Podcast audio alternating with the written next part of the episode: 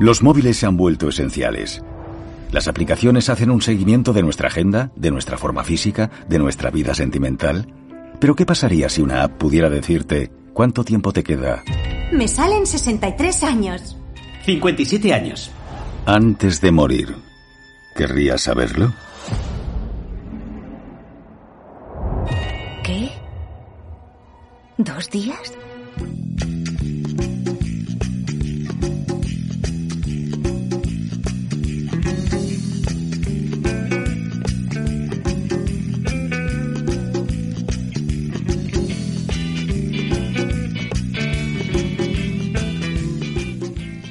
Buenas y sed todos bienvenidos una vez más a este rincón del Averno donde regento mi particular restaurante, La Olla de la Cocina del Infierno.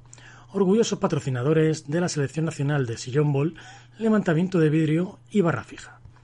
Parece que la cosa va mejorando, pero no obstante seguimos repartiendo domicilio hasta que pase la pandemia. Hoy tengo para vosotros un menú variadito. De entrante, fiambres, los que van llegando con total puntualidad al otro barrio, mi barrio. Pero, ¿te imaginas poder saber exactamente el tiempo que te queda en ese valle de lágrimas? Hoy en día llevas el teléfono, bueno, o más bien es el teléfono el que te lleva aquí. Aplicaciones prácticamente para todo. Deportes, idiomas, salud, el tiempo. ¿Quién no se ha bajado alguna sin saber muy bien para qué sirve? Y desde luego, ¿quién no se las baja sin leerse las condiciones de uso? Sin embargo, esto tan común puede tener muy malas consecuencias, como van a descubrir los protagonistas de Countdown, la hora de tu muerte una aplicación que les traerá de cabeza. Luego de segundo plato os voy a traer un clasicazo del cómic europeo, Enki Bilal y su trilogía Nicopol. Y en ella nos vamos a ir a una tierra casi contemporánea a la nuestra, pero muy distinta. Y vamos a descubrir esta tierra de la mano de un desertor condenado a animación suspendida, Alcide Nicopol, un hombre que va a volver a la tierra al mismo tiempo que los dioses del antiguo Egipto.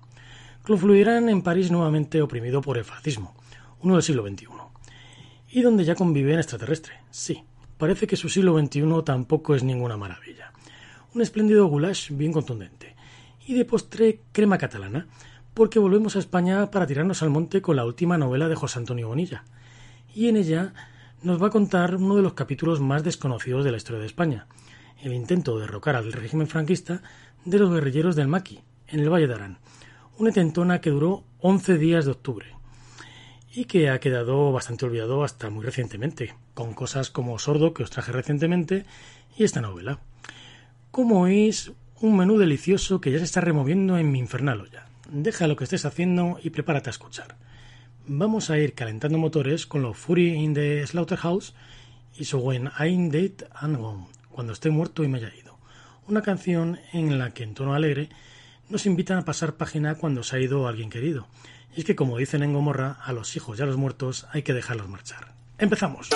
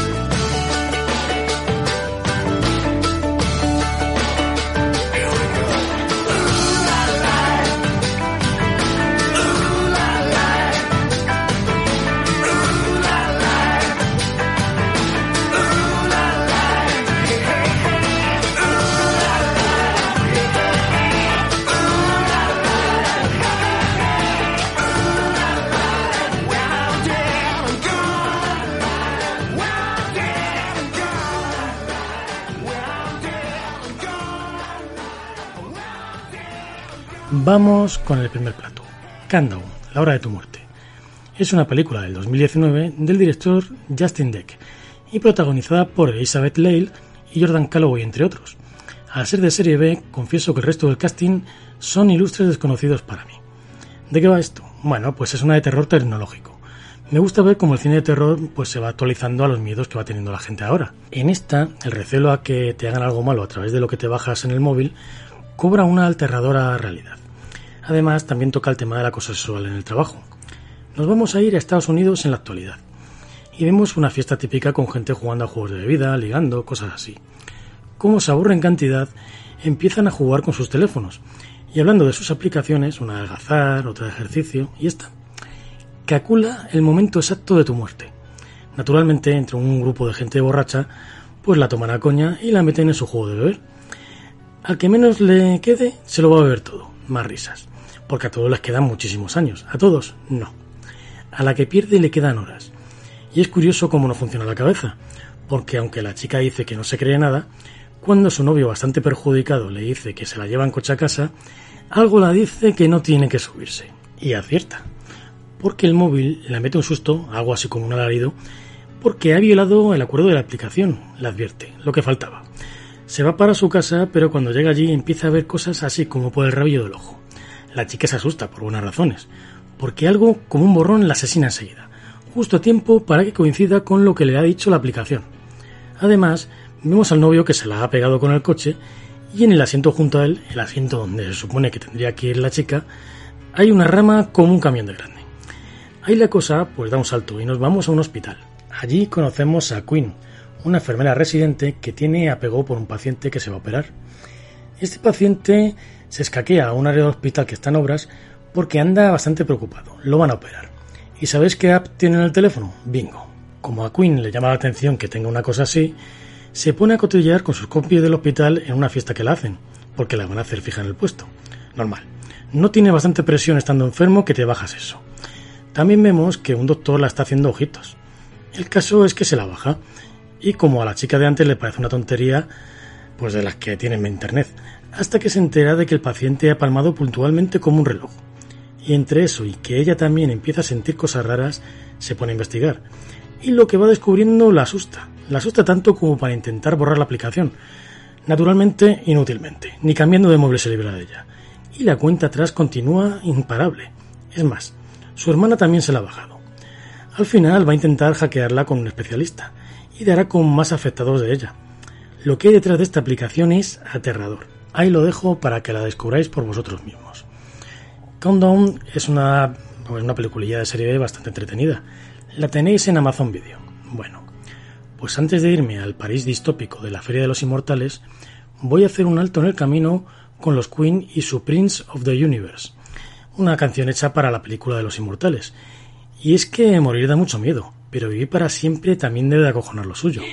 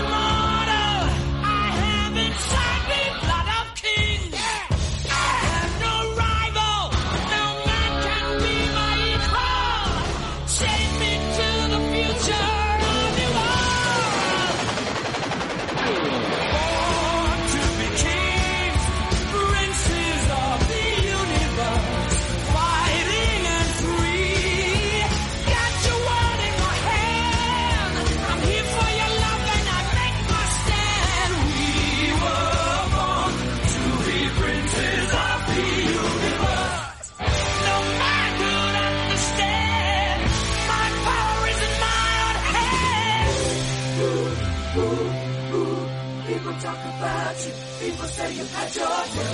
I'm a man that will go far. Fly the moon and reach for the stars. With my soul.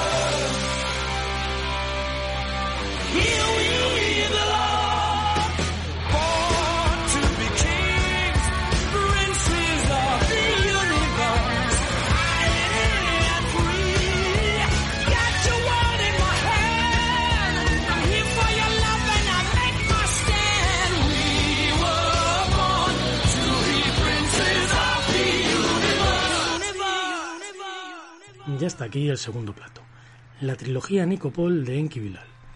Esto para mí fue descubrir el cómic europeo. Yo no sé la de veces que me he leído esto de adolescente. Y es que cada viñeta de la Feria de los Inmortales está llena de pequeños detalles. Como cada parte de esto fue muy espaciado de tiempo, he ido pudiendo volver a ella pues cada X años. A ver, ¿quién es Enki Bilal? Pues este señor, aunque nació en Serbia, es uno de los grandes del cómic francés. Primero, trabajando con guionistas como Pierre Christine, con quien hizo la serie Leyendas de hoy, y después como autor completo también en la revista Pilote. En 1980 empieza a publicar por partes en ella La Feria de los Inmortales. Esto lo han publicado varias veces en España. Tenéis los tres álbumes por separado o el integral con todo junto que se llama la trilogía Nicopol. Esto lo publica en España Norma Editorial. Vamos con el primero, La Feria de los Inmortales. ¿De qué va esto? Bueno, pues nos vamos a París en el 2023. Pero no es nuestro París. Vemos un París futurista y basuresco. En él hay solo dos distritos para vivir. Uno interior, en el centro, donde vive el ejército, que aquí lo llaman milicia, y los dirigentes, el régimen choublanquista, que se parece mucho, le copia hasta los demás, al de Benito Mussolini. No obstante, celebran elecciones pantomimas.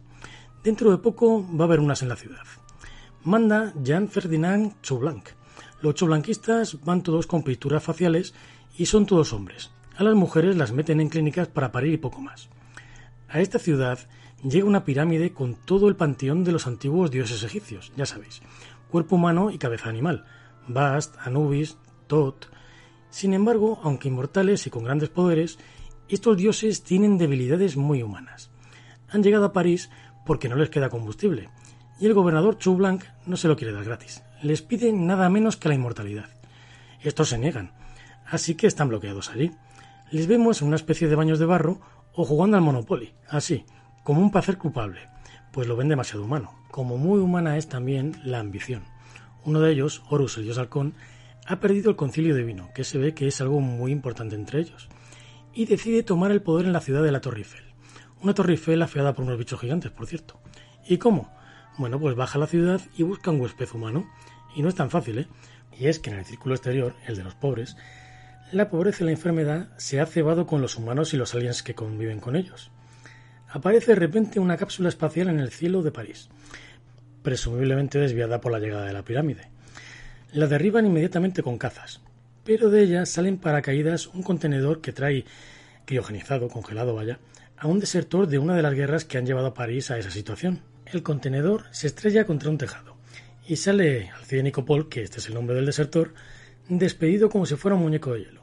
Se le rompe incluso una pierna helada al caer, pero para su fortuna el dios Horus anda por ahí cerca, y al ver que es un cuerpo sin contaminar, abandona a un loco que estaba poseyendo y se lo lleva volando a una estación de metro así como medio abandonada. Allí lo revive, y como le falta una pierna, pues hace una con los raíles del metro, bastante chunga para ser un dios, ¿eh, Horus? Porque pesa lo suyo, tanto que solamente puede arrastrarla. Nah, todo esto tiene truco. Nicopol podrá andar, y hasta mejor que antes, a un precio, y es que Horus va a usar a Nicopol como instrumento y quiere que al menos colabore un poco. Lo primero que hace es meterle en un partido de hockey así como bestial y futurista, donde juegan un equipo comunista y el de París, y tras el juego, deserta. Esto es muy del tiempo de la Guerra Fría, de cuando un atleta, un bailarín o un artista se escapaban del régimen comunista de turno aprovechando efectos internacionales. Y seguidamente hace que Nicopol se presente a las elecciones por París, lo que pasa es que tantas cosas raras en tan poco tiempo llaman mucho la atención en París. Tanto a los fascistas de Chau Blanc, que tiene un consejero con un gato loquísimo y telépata, como de los dioses de la pirámide, que piensan que hay ahí halcón encerrado, como las razones. Así que se ponen en marcha presentando a su propio candidato.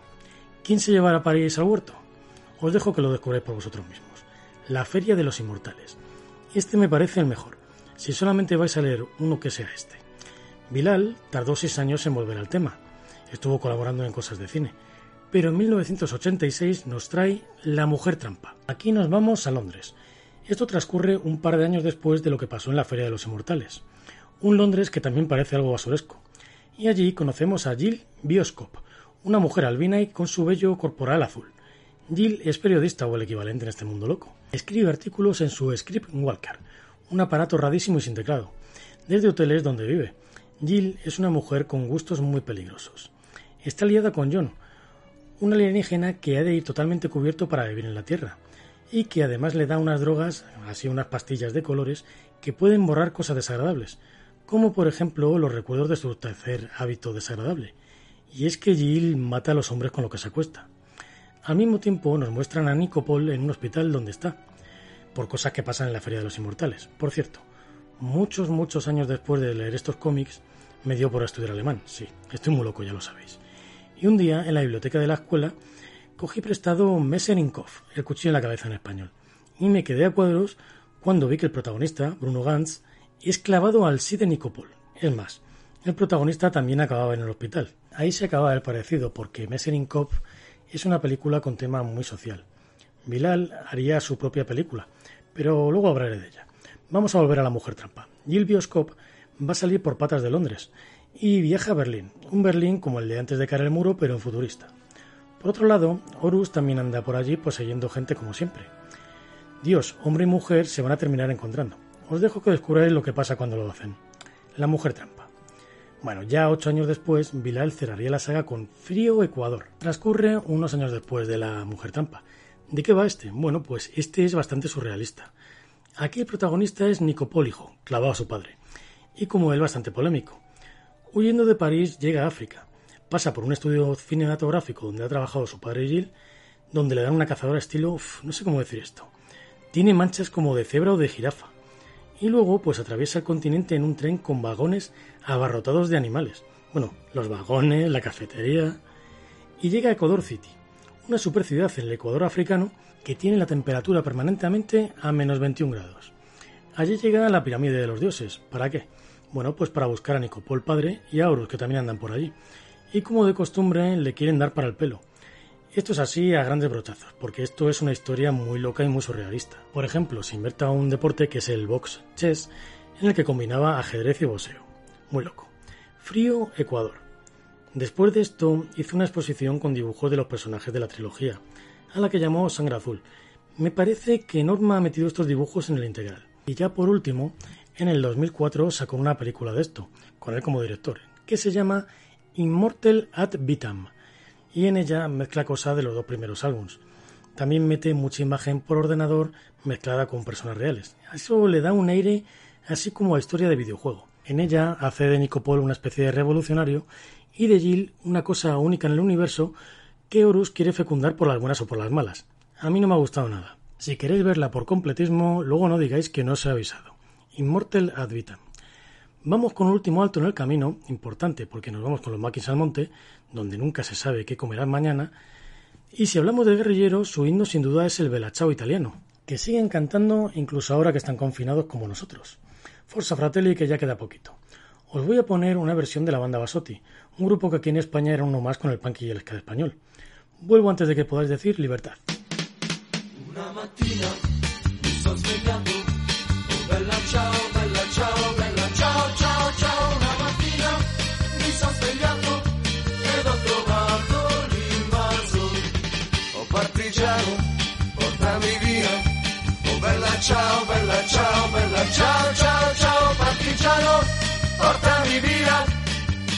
sento di morire. Se io muoio da partigiano, oh bella ciao, bella ciao, bella ciao, ciao, ciao,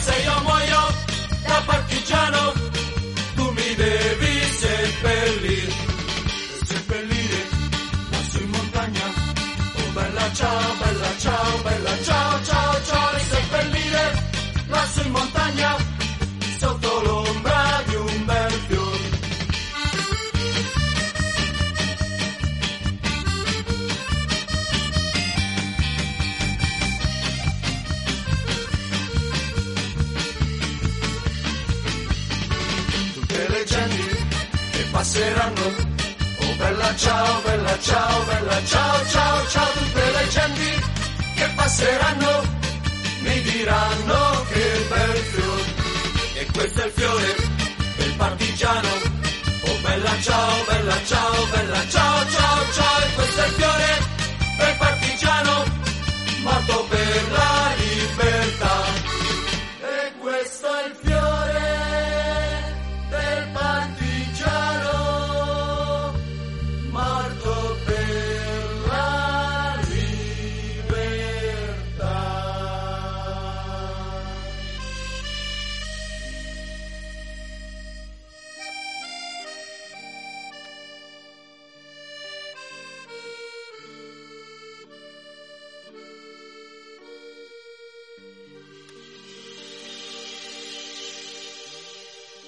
ya está aquí el postre.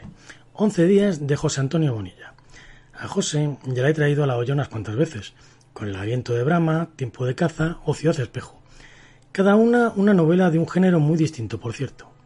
En esta ocasión se mete con una época muy desconocida esta cenada en España, el intento de unos guerrilleros de derrocar a Franco en 1944 infiltrándose desde Francia. Hace poco os traje Sordo, que trata de la misma época. Para los que no seáis de España, deciros que muchas cosas que pasaban aquí en la dictadura franquista eran desconocidas totalmente para nosotros mismos. Yo recuerdo en los 80, en mi libro de sociales, que al franquismo le dedicaban poco más de tres párrafos y fuera. Y eso que fueron más de 40 años. El régimen siempre dijo que de paz, pero hubo guerrilleros en las montañas muchos años, y una guerra en África, en el IFNI, que procuraron enterrar convenientemente. Y además es que esto pasa en el Valle de Arán que es un pequeño valle en la frontera con Francia que está en Cataluña. A pesar de que son solamente unos miles de personas, hay gente allí que se siente en un país independiente, siguiendo el argumento de que un idioma distinto pues los distingue. Allí es el aranés o occitano.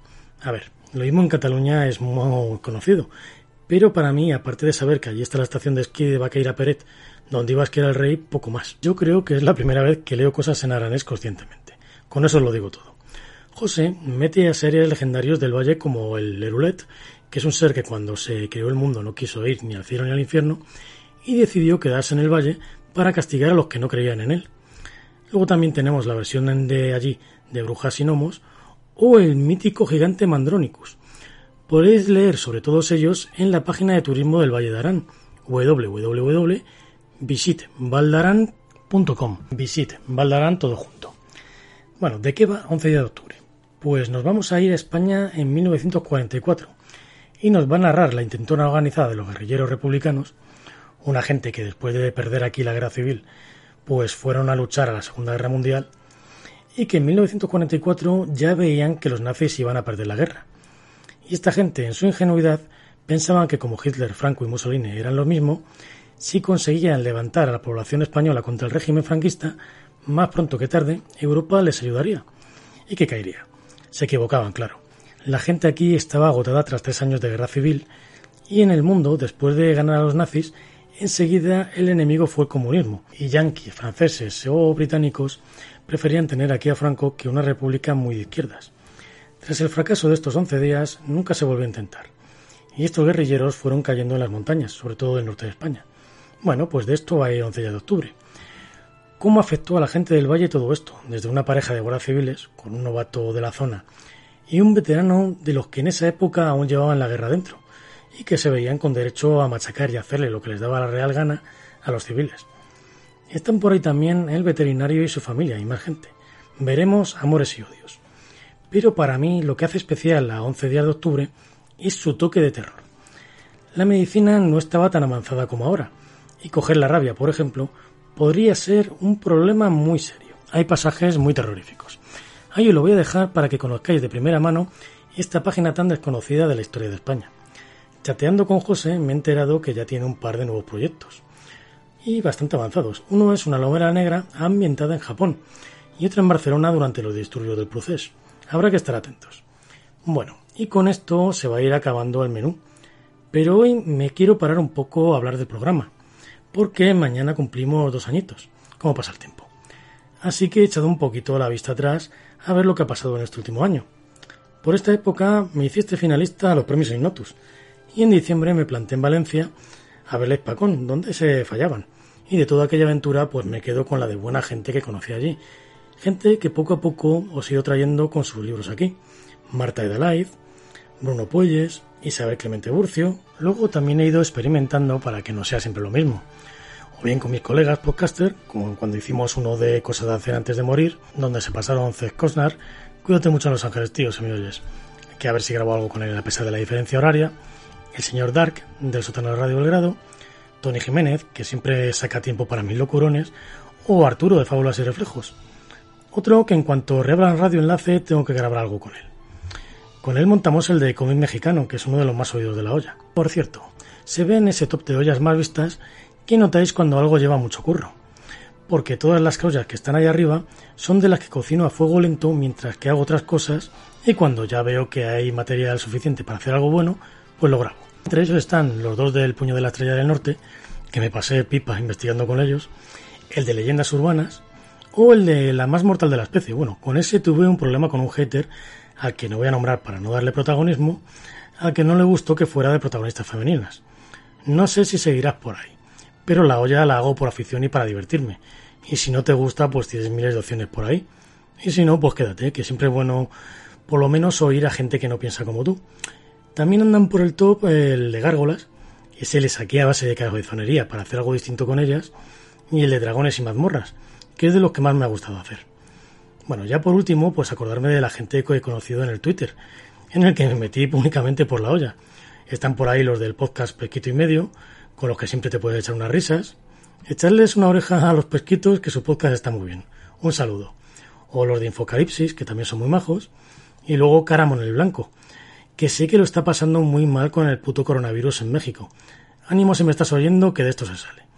También anda por ahí la Capitana Podcast, muy maja y que tiene un podcast muy variado. Y bueno, pues ahora sí. Si me he dejado a alguien, que me perdone. Nos vamos a ir con los broilers y su mensaje.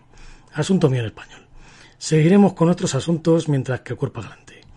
Deciros como siempre que si os ha gustado esto, pues que me dejéis algún comentario en el iVoox, en el Facebook o en el Twitter, donde estoy siempre como la olla de la cocina del infierno. Y recordaros que tomates inmortales y cebolla, todo sabe mejor en la olla. A parir panteras.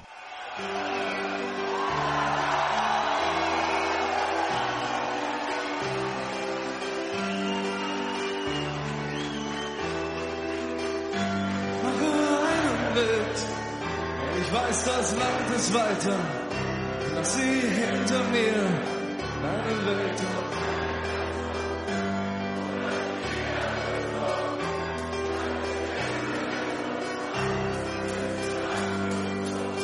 Wenn es nach wird im Volksgarten, ich mache einen Bild, denn ich weiß, das Land ist weiter.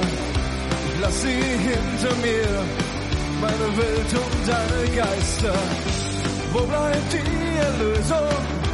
Kalte Nächte, endloses Warten. Was ist eine Absolution, wenn es Nacht wird im Volksgarten?